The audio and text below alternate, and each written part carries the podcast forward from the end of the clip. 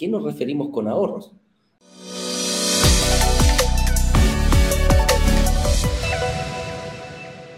Quizás ahorrar para ti no es lo mismo que ahorrar para mí.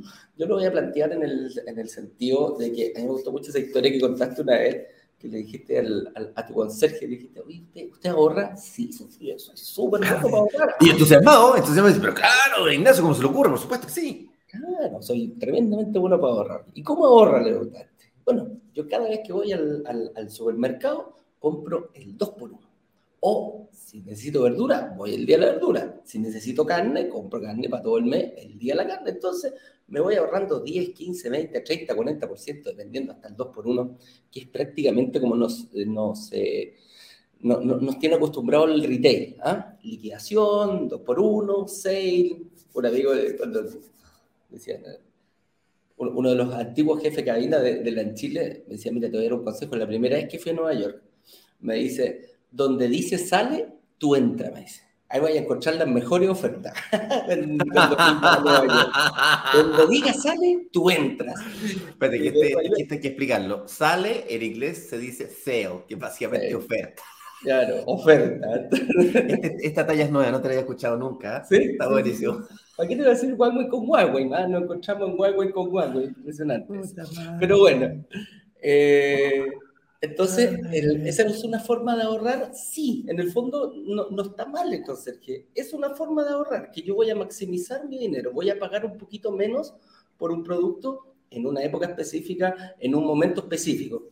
Ese mismo producto te puede el día anterior costar 100 pesos y al día siguiente el, dueño decide hacer una pequeña rebaja para bajar el stock que tiene y obviamente vas a pagar menos por él. Pero no es a ese ahorro que nos referimos nosotros.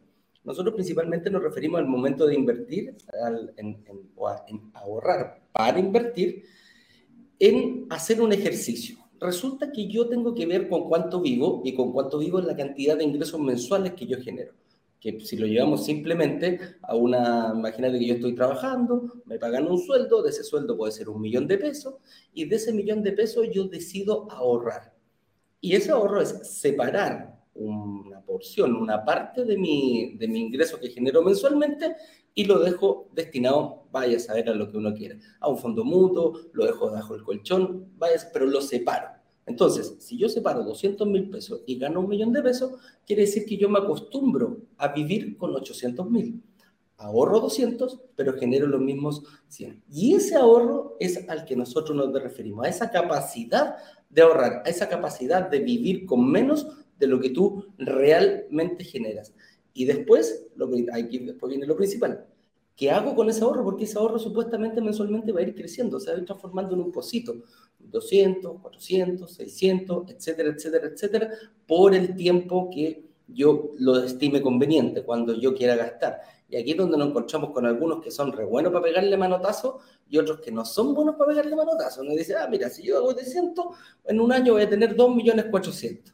Pero hay que oh, traje tanto, pasé por, nuestro PC con un automotor y está tan lindo el, está tan uh, lindo el nuevo El último modelo. El último modelo. Entonces, esos 2.000, ¿cuántos Ah, me ofrecieron las compras inteligentes, no aparece el sistema financiero.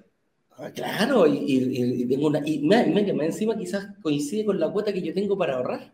Entonces, eh, ahí es donde uno dice, chuta, el manotazo, el manotazo del tigre, el, el, la, la, la garrita, o simplemente con un viaje dos por uno, no, es un viaje al Caribe, usted se lo merece, usted se lo merece. Usted trabajó todo el rato, estuvo encerrado en la pandemia, así que ¿sabe qué? Cómprese dos pasajes. Entonces, ahí es donde vienen los problemas que tiene el ahorro, pero principalmente el ahorro es como lo mencionamos nosotros, la capacidad que yo tengo de vivir con menos plata de la que yo genero y lo otro lo guardo. ¿ya? Y después vamos a ir analizando cómo lo vamos a ir ocupando eh, o no. Y aquí donde nos pasamos un poquitito a la otra pregunta que dice, ¿eres bueno o malo ahorrando? Yo, yo soy pésimo ahorrar. No, yo, soy, yo me considero buen ahorrador, fíjate, yo desde chiquito ahorraba, me quedaba con los vueltos de mi mamá, cuando me mandaba a comprar el pan, me quedaba con los vueltos y lo iba ahorrando, lo iba ahorrando, y de repente me compraba algunas cositas, la gastaba una cosa, pero siempre, siempre me quedaba ahí con la, con la chuchita. O cuando me pasaban eh, mesada, nunca me la gastaba toda, fíjate Entonces, yo desde chiquitito empecé a ahorrar, ahorrar, ahorrar. De hecho, a mi hija le tengo, no, me ha resultado mucho en todo caso, pero teníamos ese chanchito y le metíamos todas las monedas de 500 y las guardábamos para las vacaciones. Entonces, en las vacaciones ella se gastaba lo que quería, eh, ahorraba todo el año y en las vacaciones se gastaba ese chanchito, lo rompíamos y ahí disfrutaba las vacaciones y, y, de repente, mira, se, se, ahorraba bastante en ese sentido. Yo sí me considero un, un, un, buen ahorro, soy capaz de fijarme un objetivo y hasta que no lo logro, con, con, pero tengo el objetivo claro y eso, eso es muy fundamental. Decir, oye, yo necesito ahorrar tanta plata porque quiero, ok, cambiar el auto, ningún problema, si no, no hay problema que lo cambie, pero digo, para eso necesito 3 millones de pesos y voy juntando, voy juntando, voy juntando, voy juntando, listo, vendo mi auto, le pongo 3 milloncitos encima. ¿dónde, mm, ¿dónde encontré estos tres autos a 3 milloncitos de pesos? ¿Me podéis pasar el Vendo el mío, vendo el mío. Ah, ok, ok. Y le pongo 3 milloncitos encima y me voy comprando otro autito. Pero así voy, pero, pero siempre con un objetivo claro. No soy de los que le pego el garrotazo ahí y digo, no, me lo merezco, paso por aquí y me compro cualquier cosa local. ¿Y tú, eres bueno para ahorrar o no? Sí, yo te diría de que yo esté del lado de los que no son muy buenos para ahorrar y podría apostar que la mayoría de los que estamos aquí hoy día me encantaría que me digan yo soy malo, yo soy bueno. Pues yo soy malo, yo soy bueno. Te podría apostar que el 70% de los que estamos aquí hoy día somos pésimos para ahorrar. O sea, me cuesta, pero como me cuesta una, una cosa pero tremenda, así. Eh, me cuesta tanto que cada vez que ahorro, me lo gasto.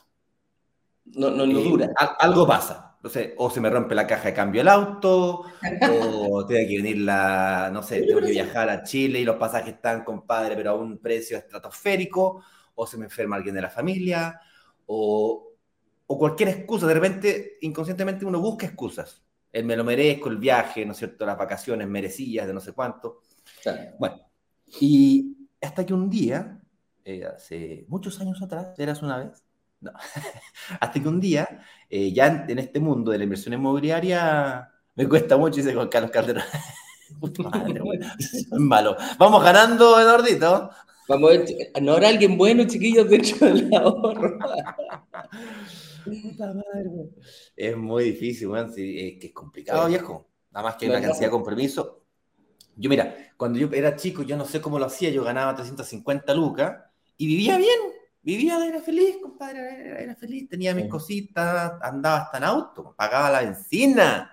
Claro que la benzina costaba como 500 pesos, 400 pesos.